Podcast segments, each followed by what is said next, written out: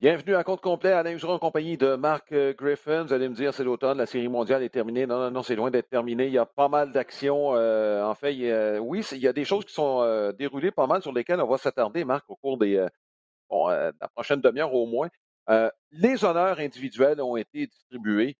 Écoute, je ne veux pas m'attarder sur les choix parce que dans le fond, c'est un peu subjectif, dépendant des joueurs qu'on qu'on va sélectionner. Puis tes choix, s'ils étaient différents des miens, seraient aussi valables. Donc, euh, de ce côté-là, je pense qu'on peut s'entendre là-dessus. Faut peut-être lever notre chapeau, peut-être sur le plan local à Robbie Ray, qui a remporté le titre, euh, bon, euh, de meilleur lanceur de la Ligue américaine, un titre fort mérité et à un très, très bon moment pour lui. On va demander un meilleur moment, et tu l'as dit, c'était, assez sans équivoque, en fait, sa, sa mmh. Euh, pour le trophée Cy Young. Euh, un gars qui avait signé 8 euh, millions de dollars pour un an. Il avait parié sur lui. Il avait parié mm-hmm. sur sa possibilité de revenir très fort. Il a même dit qu'il sentait dès le camp d'entraînement mm-hmm. qu'il se sentait fort, se sentait bien, se sentait en contrôle. Ça s'est poursuivi toute la saison. Bon, Alain, je sais que tu es un gars de chiffres, mais tu sais, des gagnants de Cy Young de 13 victoires, de 15, tu sais, c'est plus ce que c'était. On sait que le chiffre victoire maintenant pour le lanceur, ça vaut ce que ça vaut. Je regardais même, euh, tu sais que dans ces 32 départs, euh, les Jays ont gagné 17 matchs. Euh, mais ils ont été dans le coup pas mal d'autres matchs aussi. Ben mais ça reste que individuellement, c'était une saison formidable pour lui. Ça va être très, très, très payant, il n'y a pas de doute là-dessus. Oui. Euh, parlant des euh, Blue Jays, je, euh, ah, je, vais revenir aux Blue Jays. Je veux qu'on finisse avec les honneurs. Il y a une chose qui me chicote beaucoup, moi, c'était la réaction de plusieurs face au choix de Bryce Harper, donc joueur le plus utile à son équipe. ça me chicote un peu parce qu'on dit, bon, les Phillies ne sont pas rendus en série. À ce que je sache, les Angels ne se sont pas rendus en série non plus, mais pourtant, les critiques ont été dirigées presque exclusivement vers Bryce Harper, ce que je trouve franchement un peu malhonnête compte tenu de la saison que Harper a eue. Et Marc, on a fait les Phillies dans les deux derniers mois et à chaque fois, on revenait sur le fait que si les Phillies avaient une petite chance, c'est parce que Harper était là et tous les chiffres étaient à son avantage. Euh, mais on aurait dit quoi? Oui, je sais qu'il est polarisant, Harper, là, mais je trouve ça injuste, honnêtement. Alors, on aurait dit quoi si c'est Juan Soto qui avait qui gagne ou, Fernando Tatis Jr. Mm-hmm. Euh, je veux dire, les, trois joueurs euh, qui étaient finalistes n'étaient même pas euh, des, joueurs qui ont amené leur équipe en série. Ça, c'est un débat aussi, hein, dans le sens que est-ce qu'on est capable vraiment, tu sais, est-ce qu'un joueur peut faire toute la différence? Tu sais, le mm-hmm. baseball, Alain, on parle de points produits. Mais Bryce Harper, là, ses statistiques avec des coureurs en position de marquer sont excellentes. Mais écoute, je pense que c'est 20% de ses présences au bâton, il y avait des coureurs sur les buts. Euh, donc, c'est pas de sa faute s'il n'y a personne sur les sentiers et il est pas de produire des. Alors, ce que je veux dire, c'est que euh, on n'a pas le choix d'y aller vraiment avec un choix très individuel. Donc, le joueur qui a connu une très, très bonne saison, euh, bon, j'avoue que j'avais un petit penchant pour Juan Soto là, dans, dans, ce, mm-hmm. dans, cette lutte-là pour les trois, mais, mais, je comprends très bien le choix de Bryce Harper. Euh, J'ai même vu des statistiques. Euh, c'est drôle parce que euh, si Mike Trout connaît, par exemple, Mike Trout revient au jeu et connaît la même saison que Bryce Harper, il y a plusieurs de ces statistiques avancées qui diminueraient. Ça vous donne à quel point, ça, donne une idée à quel point bon, Mike Trout est, est, excellent. Mais ce que je veux dire, c'est que c'est un choix correct. Moi, j'ai pas, j'ai, pas de controverse dans les choix de, des joueurs qui ont remporté des titres, les gérants qui ont remporté des titres. Euh, recrue de l'année, euh, honnêtement, tu l'as dit en, en, début de reportage, euh, nos choix auraient été aussi bons que ceux qui ont été évidemment ah choisis officiellement. Oui, et juste pour finir avec Harper, tu, parlais, bon, c'est vrai qu'il n'y a pas eu beaucoup de coureurs sur les buts. On a eu des problèmes chez les Phillies, surtout chez les voltigeurs.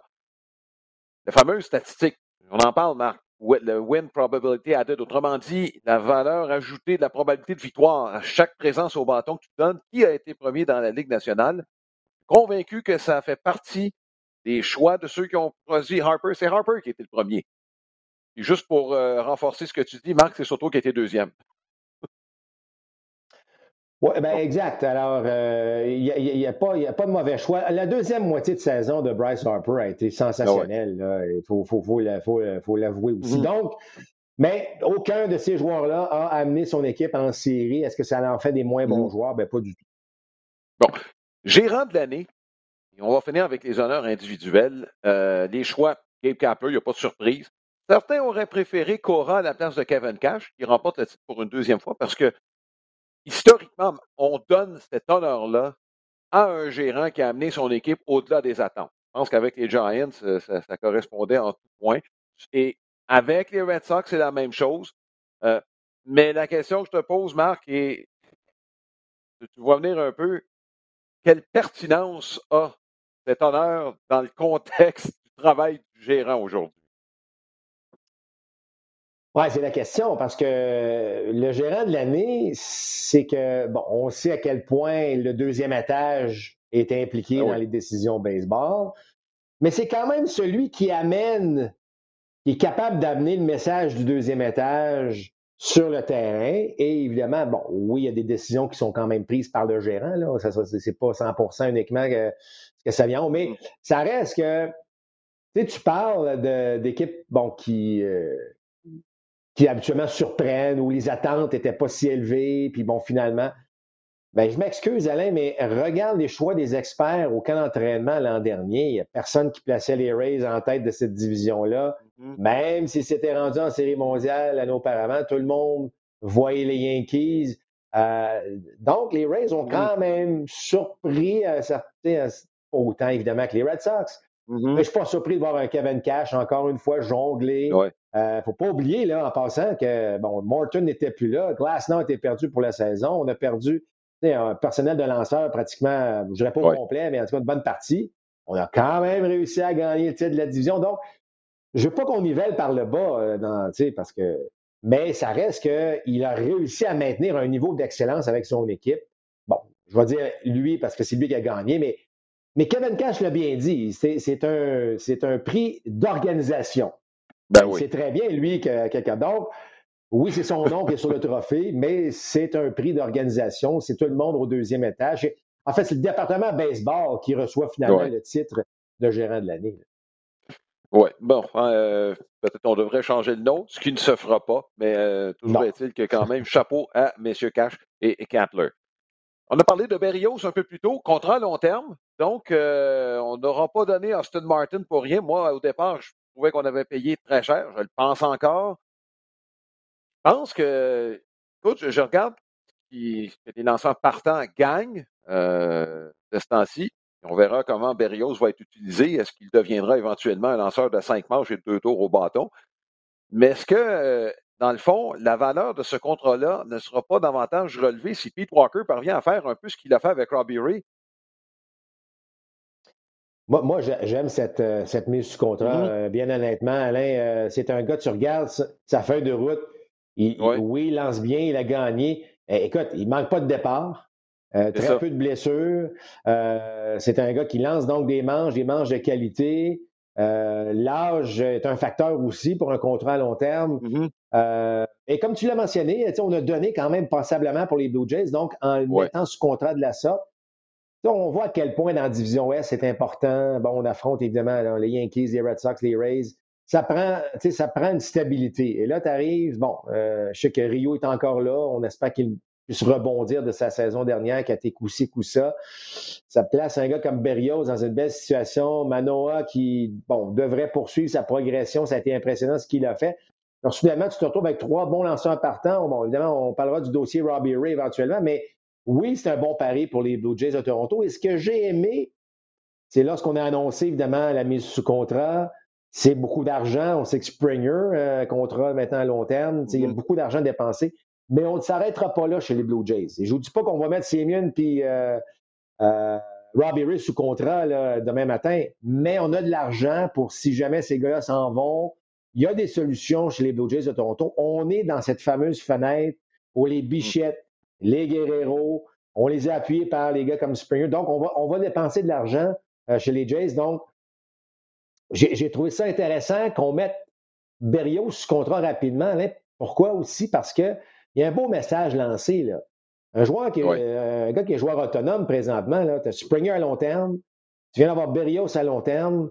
Euh, bon, on vient de parler de, cette jeune attaque des, mm-hmm. des, Blue Jays. C'est tentant et la saison que Sémien a connue, je m'excuse, mais même si Sémien s'en va, probablement, je ne pense pas qu'il va rester chez les Blue Jays. Mais ça pourrait donner le goût à bien des joueurs de dire écoute, euh, Toronto, c'est peut-être l'occasion d'aller, prouver des choses. Alors, moi, je trouve qu'il y a quelque chose d'intéressant qui s'est créé chez les Blue Jays de Toronto pour le marché des joueurs autonomes. Bon, justement, euh, on va se prendre du temps pour euh, en parler de ce marché. bon, et en plus, il y a quelques décisions au cours des dernières semaines qui sont rendues. Les Red Sox de Boston bougeront pas beaucoup. Euh, c'est la nouvelle philosophie euh, avec euh, l'embauche, bon, nouvelle direction qui arrive de Tampa. C'est clair. On ne sait même pas d'ailleurs si Bogart et Devers font partie des plans. c'est étonnant, mais oui, ça a été discuté après la fin de la saison. Parce qu'on sait, les dernières nouvelles, c'est que Joey Cora, lui, ben, son option a été exercée pour les saisons 2023-2024. donc, un peu de stabilité. Chez les Yankees de New York. Oui, Marc? Non, je veux dire, c'est Alex Cora et pas Joey parce que là, il faut. Ah oui, Alex. Oui, effectivement. Merci de me reprendre là-dessus. Euh, j'ai les Yankees de New York. Euh, bon, euh, il y a des décisions qui devront être prises. Et là, il y a eu un texte d'un vétéran chroniqueur qui est quand même bien branché, Joel Sherman, que tu as lu, Marc, sur le fait que ben, les Yankees de New York, au poste d'arrêt court, on pourrait y aller non pas pour un joueur d'élite, sur un contrat à la ligne d'or, mais plutôt sur un joueur pour une courte durée en attendant l'arrivée de prospects. Deux de leurs trois meilleurs prospects sont des joueurs de milieu d'avant-champ. Et on voudrait concentrer nos efforts sur le retour d'Aaron Judge qui pourrait devenir joueur autonome à la fin de la prochaine saison parce qu'on a déjà des contrats pesants présentement chez les Yankees. On pense à Garrett Cole et Giancarlo Stanton. Est-ce que ça, ça peut changer complètement le marché des joueurs autonomes chez les arrêts courts? Euh, oui, mais moi, je n'y crois pas encore. Je ne suis, pas sûr que c'est. Ben, C'est-à-dire que je ne crois pas. Je, je, pense que les Yankees vont mettre sous contrat un joueur important. je sais que les rumeurs envoient Seager. On parle même de Simeon de plus en plus. Euh, Seager a été mon choix depuis le début là, avec, euh, avec les Yankees. Je sais que les Dodgers aimeraient le retenir. Euh, c'est vraiment le plan B, ça, Alain, selon moi. Oui, il y a des joueurs qui s'en viennent dans l'organisation des Yankees, absolument. Euh, mais je ne suis pas convaincu que tous les joueurs d'arrêt court disponibles actuellement vont signer des contrats de 6 puis 7 ans. Je reviens à Sémien l'année dernière. S'il a un contrat d'un an, il a parié sur lui-même. Est-ce qu'on pourrait éventuellement y aller de ce côté-là en donnant un peu plus d'argent de façon, c'est pour, pardon, pas un an ou deux, et par la suite, ben justement, en attendant la formation ou en fait la préparation des jeunes joueurs d'avenir de l'organisation. Écoute, c'est. Euh, parce que je sais que bon, les Yankees et les Dodgers sont impliqués présentement. Bon, est-ce que Seager revient? Est-ce qu'on fait confiance à Turner? Si Seager ne revient pas? Est-ce qu'on échange Turner pour aller chercher un autre? Je ne sais pas. Mais tant que les, les, Dodgers et les Yankees sont impliqués, il y a de la belle argent disponible. Mais si les, les Yankees se retirent, si vous voulez, de ce genre de, de marché-là, c'est évident que ça va dicter le reste des choses. Là. Euh, alors, mais, mais honnêtement, moi, j'y crois pas. Euh, mm-hmm. Les Yankees vont dépenser. La division S est redevenue ce qu'elle est, ce qu'elle doit être, c'est-à-dire une force dans le baseball.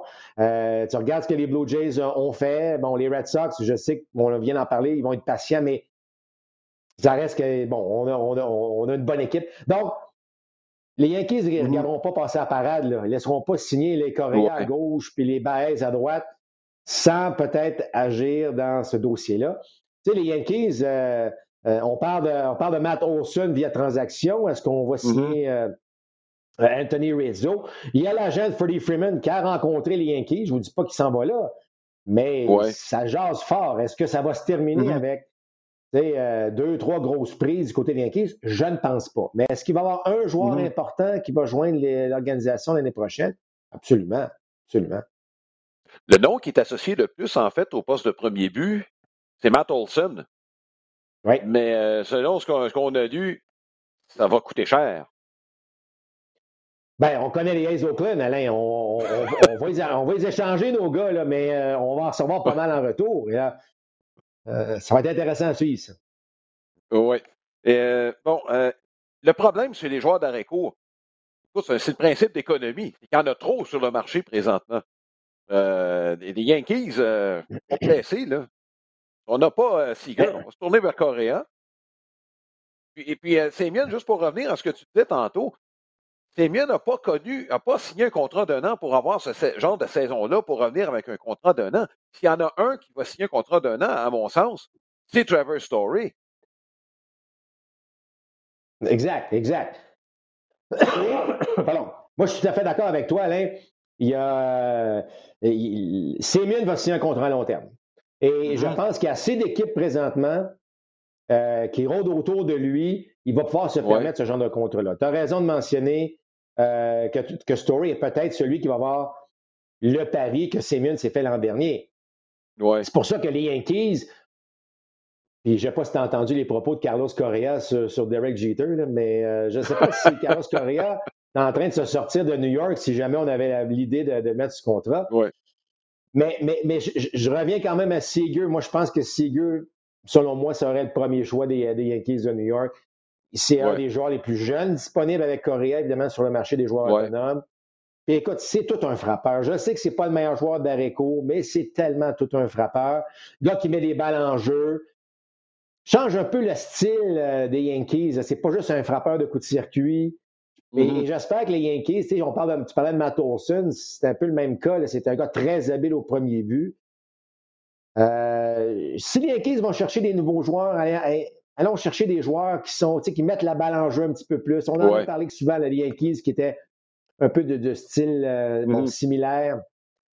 J'ai bien hâte de voir ce qui va se passer. Mais chose certaine, c'est quand même intéressant ce qui se passe, Alain. Là, je sais que ça ne bouge pas beaucoup encore au niveau des joueurs de On a quand même bougé beaucoup au niveau des mhm. lanceurs.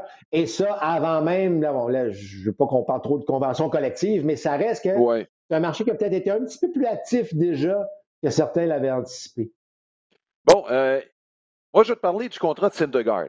Euh, Syndergaard a signé un an avec les Angels. Est-ce que ça ne met pas la table pour les contrats de Verlander et de Scherzer? Euh, Verlander, dans la même situation, pas lancé, revient d'opération. Scherzer, vous allez me dire, lui a lancé. Non, euh, quand ça a fini l'année passée, je m'excuse, là, mais euh, c'est une auto qui avait besoin de sérieuses réparations. Là. Donc, sans dire qu'il est dans la même catégorie de Verlander et Syndergaard, il y a son âge qui n'aide pas. Donc, je répète la question, est-ce que Syndergaard ne vient pas d'établir le marché pour ces deux gars-là en particulier? Ben, en fait, Verlander est de retour avec les Astros. Ça, c'est déjà fait. Puis, je trouve ça intéressant parce que Écoute, euh, ça, a coûté combien de millions de dollars en deux ans aux Astros pour Verlander pour lancer six manches? Euh, mm-hmm. pas, une tonne. Alors, dans le cas de Verlander, euh, c'est établi, c'est fait, retourne avec les Astros. Syndergaard, je trouve que c'est un bon pari. Bon, c'est beaucoup d'argent, 25 millions, mais évidemment, c'est le un an qui devient intéressant pour les Angels. Et dans mm-hmm. ce cas-ci, je trouve que ça devient ben oui, ça va dicter un petit peu le marché dans le cas de Max Scherzer, mais là, Max Scherzer, mm-hmm. dans le cas des Dodgers, là, on aimerait retenir, tu sais, je pense pas qu'on va aller chercher un paquet de joueurs, mais on aimerait retenir ceux qu'on avait en place, dont Max Scherzer, dont Seager. Euh, je pense que Chris Taylor? Ben, écoute, comme je te dis, on aimerait retenir ces gars-là, mais je pense pas qu'on va être capable de le faire, évidemment. Euh, mais oui, pour répondre à ta question, ça dicte un peu le marché. Euh, mm-hmm. Regarde, bon, Rodriguez a signé rapidement avec euh, les Tigers de Détroit. Berrios, bon, il n'était pas joueur autonome, mais on, s'est assuré de ses services. Mm-hmm. Les lanceurs partant, même si on n'a pas lancé, bon, tant de manches que ça, semble-t-il, dans la nouvelle ère baseball, deviennent mm-hmm. une denrée rare. Alors, c'est un bon lanceur partant actuellement. C'est une bonne place, c'est un bon marché là, pour ce type de lanceur-là actuellement.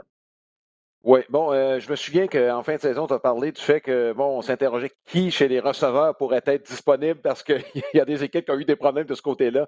Les Braves ont décidé de se donner un deuxième de qualité là, avec Manny Pigna. Les Brewers, tout de suite, se sont virés. En fait, c'était peut-être pas prévu, oui et non. Euh, les Brewers sont virés tout de suite. Pedro Severino, qui s'est retrouvé joueur autonome. Les Orioles ont juste décidé, non, euh, pas d'arbitrage, on ne veut plus, parce qu'on a Adley Rochman entre guillemets, ça veut dire que Rochman va probablement monter cette année avec les Orioles. Et Alain, c'est pas un gros marché de receveurs. Euh, les joueurs autonomes, les gars disponibles. Alors, je suis pas surpris qu'Alex Antopoulos ait réagi rapidement à ça. Euh, c'est donc là, c'est un poste. Il n'y a pas beaucoup de joueurs, euh, je vais dire, de grande qualité, là, ce poste de receveur-là. Euh, présentement, ce n'est pas un marché qui est facile. Alors là, euh, je sais que les organisations travaillent fort pour développer des receveurs, trouver même de transformer des joueurs de position, dire hey, écoute, veux-tu agir comme receveur? Ça c'est une denrée qui, je dirais pas rare, mais c'est pas un gros marché mm-hmm. actuellement chez les équipes qui cherchent un receveur auxiliaire, par exemple, de premier plan. Euh, mm-hmm. On sait que Buster Posey a annoncé sa retraite aussi. Euh, donc, ça devient, euh, c'est un marché serré. Je n'étais pas surpris de voir des équipes réagir très, très tôt à l'ouverture des, marchés des joueurs autonomes à ce niveau-là. Est-ce qu'il y a des équipes qui peuvent attendre ce qui va arriver à Gary Sanchez aussi? C'est sûr que Gary Sanchez devient pourrait devenir un acteur important, absolument, dans, dans ce genre de situation. Le contenu quand le marché est si faible pour les receveurs. Oui. Euh, absolument, c'est un gars. Mais encore une fois, est-ce que les Yankees se disent bon, euh, c'est pas un gros marché, si on laisse partir, qui vient le remplacer? Alors, ça, euh, c'est, une position très délicate actuellement dans le baseball. Mm-hmm. Il n'y a pas beaucoup de profondeur dans les organisations à ce niveau-là. Bon, un nom. Seiye Suzuki. C'est un joueur qui a joué au Japon. Très bon chiffre. Il vient d'avoir une très bonne saison. Il est disponible. Il faut payer un certain montant pour avoir le droit de parler avec lui et par la suite de le mettre sous contrat. Généralement, lorsqu'on gagne le, droit de s'entretenir avec lui, parce qu'on a une bonne, raison de croire qu'on va s'entendre. Euh, ça n'a pas été parfait, les Japonais qui sont venus, euh, qui sont venus jouer aux États-Unis. Ce sont des joueurs qui sont disciplinés en grande partie. Euh, qui savent ce qu'ils font sur le terrain. C'est au bâton parfois où on a de la difficulté à s'ajuster au lancer à grande vélocité. Ceci étant dit, il y a quand même des équipes qui ont eu des problèmes au poste de voltigeur au cours de la dernière saison. Il y a les Phillies de Philadelphie qui me viennent en tête euh, et qui, eux, ne veulent pas laisser passer la parade deux années de suite. En fait, ça fait trois années, je pense qu'on peut dire, où ils devraient être compétitifs. C'est drôle. On parle de voltigeur, j'ai l'impression que les Phillies pourraient être sur le marché pour spécifiquement ce joueur-là. Écoute, c'est intéressant. OK, il n'a que 27 ans, donc ça, euh, ça, ça, c'est le mm. fun. Puis il a beaucoup d'expérience. Écoute, il est arrivé dans la, Ligue nationale du Japon, si vous voulez, à l'âge de 18 ans. Donc, il a beaucoup d'expérience, mais quand même un jeune âge. Euh, tu as parlé, ça n'a pas été toujours un succès, euh, les, joueurs, mm-hmm. les joueurs japonais. Et là, on va spécifiquement parler de joueurs de position, OK? Parce que les lanceurs ont connu un certain succès. Euh, mais tu sais, un lanceur, bon, je regarde un lanceur à l'Inde, il lance 95 plus, il y a une bonne, euh, il a une bonne balle front, une bonne balle courbe. Tu as pas mal une bonne idée qui peut connaître du succès dans le baseball majeur. Le problème avec des lanceurs, des joueurs de position, pardon, c'est que là, tu regardes les, les statistiques sont extraordinaires mais il n'a pas affronté une tonne de lanceurs qui lancent, comme tu dis, 95 plus ou avec des, balles à effet extraordinaires. C'est difficile d'évaluer un frappeur. Et là, en plus, dans le cas de Suzuki, c'est un frappeur droitier. Bon, les frappeurs gauchers, on se rappellera de l'autre Suzuki qui avait été pas si puis les Hideki Matsui, frappeur gaucher, puis au Tani, frappeur gaucher. Mais les frappeurs droitiers, ça a été un petit peu plus difficile ou un peu plus rare. Mm-hmm. Alors, il y a des risques derrière ça parce que, bon, compte tenu du fait qu'on n'a peut-être pas affronté les meilleurs lanceurs, est-ce que les statistiques sont. Tu sais, je suis pas en train d'enlever la crédibilité. Je suis en train de dire c'est parfois une mm-hmm. zone grise qui, est un, tu sais, qui peut faire hésiter certaines équipes. Oui, tu fais bien de mentionner les Phillies. Par contre, si tu regardes dans le passé, c'est beaucoup les équipes sur la côte ouest hein, qui semblent attirer euh, bon, les Mariners, les Angels encore une fois. Euh, j'ai entendu parler des Rangers du Texas qui pourraient peut-être être intéressés aussi. Alors, mais chose certaine, un voltigeur de qualité de 27 ans qui semble être capable de frapper à tous les champs avec un peu de puissance, euh, qui a de l'expérience, c'est pas un gars du collège qui arrive. ça va mm-hmm. être tentant pour des équipes de dépenser à ce niveau-là. On verra ce qui va arriver. Euh, bon, les, contrairement au jour d'arrêt court, c'est là vraiment où est concentré le, gros des joueurs. Il y a une équipe qui a été mentionnée dans le cas de Carlos Correa. Ce sont les Tigers de Détroit. Euh, on ne fera pas beaucoup chez les Tigers. Euh, on regarde des bon, on vient de faire du lest un peu. Nico Goodrum qui a, bon, on avait certains espoirs. d'être sorti des, des 40 joueurs là, chez les Tigers. Euh, on a un bon groupe de jeunes lanceurs autour desquels on va bâtir, euh, mené par Casey Mize. Est-ce qu'on est prêt tout de suite à mettre de l'argent sur un joueur? C'est Correa, semble-t-il, qui est le joueur visé. Et honnêtement, bâtir autour d'un joueur comme celui-là, je trouve que ce ne serait pas une mauvaise idée chez les Tigers. Est-ce que c'est un an trop tôt? Bon, premièrement, il y a un certain AJ Inch à Détroit. Euh, donc, vous comprenez qu'il n'y a pas, d'hasard là. Ouais. Rappelle-toi lorsque les Braves, à un moment donné, se sont dit on va reconstruire, puis on venait juste de mettre mm-hmm. sous contrat Freddie Freeman. Là, on s'est dit pauvre Freddie, qu'est-ce qu'il va faire là toutes ces années-là? Et pourtant, Freddie, euh, il a gagné un joueur par excellence, il vient de gagner une série mondiale, ça, ça, ça, a été, ça, a été, très bon finalement. Ouais. Je suis pas sûr qu'on peut dire, Alain, un an trop tôt. C'est-à-dire que pourquoi, pourquoi pas établir des bases tout de suite?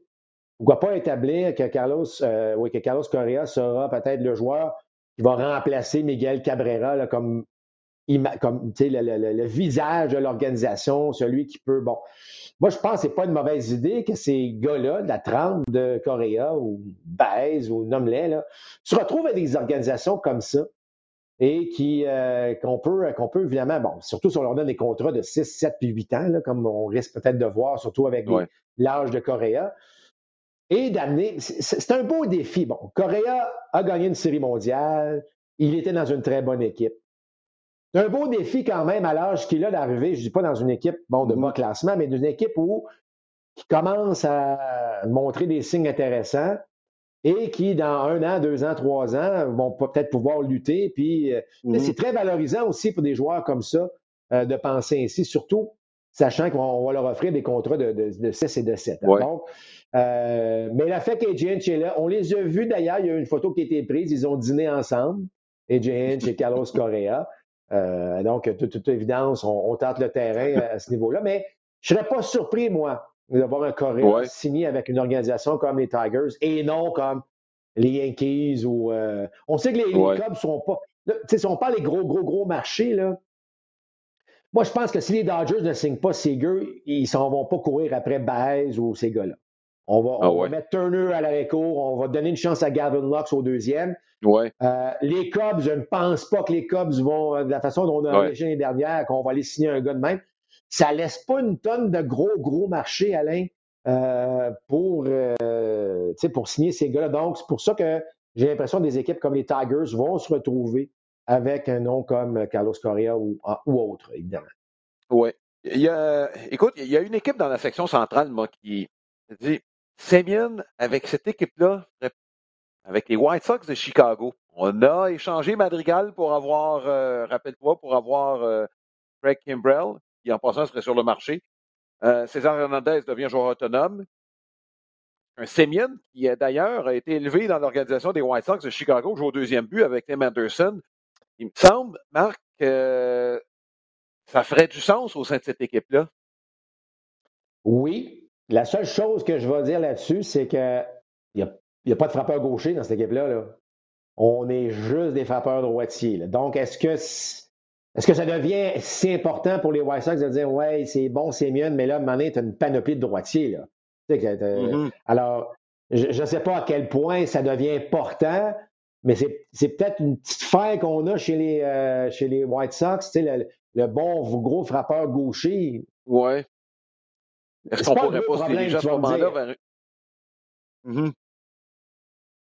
Oui, il y, a un nom qui me vient en tête, moi, comme, euh, comme voltigeur qui pourrait surprendre à un moment donné sur le marché, qui est, bon, et qui n'a jamais atteint son potentiel. Mais c'est Grégory Polanco qui a eu une bonne fin de saison au niveau 3A avec les Blue Jays de Toronto. Ça, j'ai l'impression que c'est le genre de joueur, je vais aller le chercher, je pense qu'il va peut-être m'en donner plus que ce qu'il a donné aux Pirates de Pittsburgh compte tenu de son potentiel. Ben, surtout qu'il ne coûte pas cher. Il coûte vraiment pas cher. Ça. Il n'y a, pas beaucoup de, a pas un gros dossier mm-hmm. pour exiger beaucoup d'argent. Alors oui, les équipes qui manquent de frappeurs gauchers comme les White Sox pourraient effectivement être attirées par un gars comme Polanco. Et c'est sûr que si, si accepte euh, un contrat de 5-6 ans et de jouer au deuxième but à nouveau, parce que je ne pense pas qu'Anderson s'envoie nulle part à la récour, non, non, non, Ça, pourrait être, ça pourrait être une bonne chose. Mais encore une fois, est-ce que, trop de droitiers, c'est une bonne chose? Est-ce que le, le fait de varier un petit peu. on a parlé souvent des Yankees. À un moment donné, ça prenait un bon ben frappeur gaucher. On ne l'avait pas. Bon, finalement, bon, on, en a, on en a eu une coupe, mais euh, Gallo, ça n'a pas été un grand succès. Peu importe. Euh, moi, je pense que ça pourrait devenir un élément plus important qu'on pense chez les White Sox de Chicago. Mais en tout cas, à suivre, évidemment.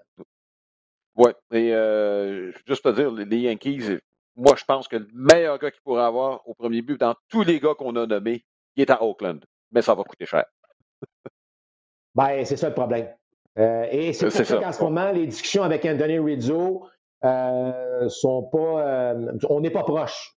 Rizzo devient peut-être, probablement, parce que Rizzo a mentionné publiquement qu'il aimerait être de retour. Ouais. Mais Rizzo, en ce moment, est peut-être le plan C des Yankees de New York, en espérant qu'il ne signe pas ailleurs, mais si jamais on n'est pas capable de s'entendre avec les Aces d'Oakland euh, mm-hmm. ou, autres joueurs, ben, à ce moment-là, on va peut-être pouvoir aller avec Anthony Rizzo. Mais Rizzo pourrait être aussi en demande, il faut faire attention. Euh, c'est un gars qui n'est qui est pas encore très âgé, qui est capable de donner encore trois, quatre bonnes années à l'attaque. Alors, c'est important de. En tout cas, il y, a un jeu de coulisses, ça, c'est certain en ce moment-là. Écoute, euh, tu parles, euh, on a parlé de meneur tantôt au sein d'une équipe comme les Tigers de Détroit. Moi, euh, compte tenu de sa réputation, euh, Théo Epstein l'aimait beaucoup justement pour son, ses qualités de leader au sein de l'équipe. Avec les Tigers, ce ne serait pas de mauvaise idée. Tu envoies Cabrera comme frappeur de choix. Marizzo, tu ajoutes Coréen. M'excuse, mais là, les jeunes lanceurs ont un appui supplémentaire. tu parlais tantôt, effectivement, de, bon, avec ce qu'on avait fait avec Freeman. On n'a pas eu le même résultat, mais c'est ce qu'on voulait faire avec Eric Hosmer quand on l'a acquis avec les Padres de San Diego. Ben, exactement, exactement. Donc, euh, c'est pour ça que, euh, tu sais, on ne faut pas éliminer certaines, tu sais, des, équipes qui ont dit non, les autres ne sont pas là, ne seront pas dans la course, mais peut-être, c'est pour ça que je disais tantôt, soyez pas surpris là, que, bon, oui, les Tigers soient actifs, mais d'autres organisations soient aussi actives euh, ou actifs pour aller chercher euh, les, gros noms. Mais c'est sûr, Alain, pour revenir à la base de tout ça, si les Yankees ne bougent pas ou décident finalement d'aller avec un Andrelton Simmons pour un an, par exemple, parce que c'est des choses qu'on a entendues. Exact. Euh, là, m'a dit en affaire, il va y avoir des appels aux, agents, me dire Hey, là, il se passe quoi dans mon dossier? Parce que si les Yankees. Et je rappelle, il ne faut, faut, pas oublier là, que le contrat de Lindor et le contrat de Fernando Tatis euh, dicte un peu le marché aussi. Et euh, est-ce, qui, qui va vouloir s'en aller là? Alors, c'est, c'est, un. et puis, évidemment, je reviens avec la convention collective. Donc, c'est pas idéal. Il y a beaucoup d'argent. Moi, je pense qu'il y a beaucoup d'argent disponible euh, présentement pour les équipes. Pour les meilleurs joueurs vont continuer à être bien payés. Euh, mais bon, qui va décider de bouger en premier? Qui va faire débouler le marché? Ou est-ce qu'on va vraiment être patient? C'est pour ça que j'ai été surpris, moi, dès le départ, bon, de voir Rodriguez signer rapidement. Bon, Syndergaard a signé quand même rapidement. Euh, je ne m'attendais pas à un marché actif si tôt que ça, et tant mieux. Euh, c'est mm-hmm. peut-être bon signe aussi que des choses s'en viennent dans cette négociation, mais bon. Euh, ouais. C'est encore quelques mois d'hiver à, à, régler tout ça. Oh, oui. Ça va venir vite, euh, mon cher Marc. Euh, et euh, juste pour terminer, bon, Manfred, Rob Manfred, qui est commissaire du baseball, a émis l'opinion, bon, et le souhait, en fait, que ce soit réglé même plus tôt que tard. On espère, Marc, c'est que lors du prochain balado, ce soit réglé, cette fameuse convention collective.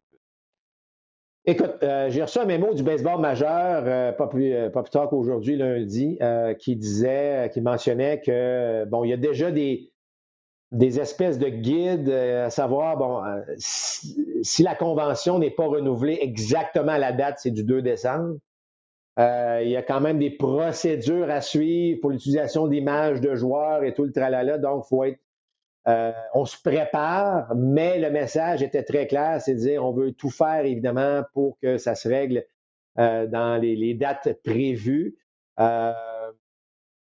Le baseball ne peut pas, je sais, Alain, on, s'est déjà répété là-dessus, mais le baseball peut pas se permettre d'avoir une chicane, euh, surtout pas publique, dans les médias, compte tenu du contexte bon, mondial, qu'est-ce qui se passe? Euh, le baseball, déjà, euh, c'est, le choix des partisans est immense là, pour aller voir ailleurs. ça devient très délicat comme situation. J'espère d'un côté comme de l'autre qu'on ne sera pas assez têtu pour, se, encore une fois, se chicaner en public. rappelle-toi, durant la COVID, avant qu'on reprenne les activités l'an dernier, à quel point ça avait été désastreux, la négociation euh, publique entre les deux. Il ne faut juste pas s'en aller là. Il ne faut vraiment pas s'en aller là pour le bien et, du baseball et du sport en général. On règle. Je sais qu'il y a des dossiers qui ne sont pas faciles. Je sais que les joueurs euh, ont subi quelques, quelques coups au cours des dernières négociations. Mm-hmm. Mais il faut trouver un terrain d'entente. Il ne faut pas s'en aller dans, dans des, euh, dans des chicanes de clocher. C'est le souhait qu'on se souhaite. Euh, Marc, euh, ben écoute, on va continuer de suivre ce qui se passe. Bon, le marché des joueurs autonomes est ouvert. Il y a d'autres décisions qui s'en viennent. Il y a des joueurs qui vont changer d'équipe. Je pense du dossier Clint Fraser là, qui, chez les Yankees et de Gary Sanchez qu'il faudra suivre de près. Celui de Gary Sanchez, compte tenu du faible marché des, receveurs, puis évidemment, bon, est-ce que les Blue Jays vont ramener Damien Harry. Je pense qu'au cours des prochaines semaines, on aura une bonne indication de ce qui va se passer. Donc, on se teste là-dessus. Je vous souhaite un bon automne. On se revoit très bientôt. Portez-vous bien. Bye bye.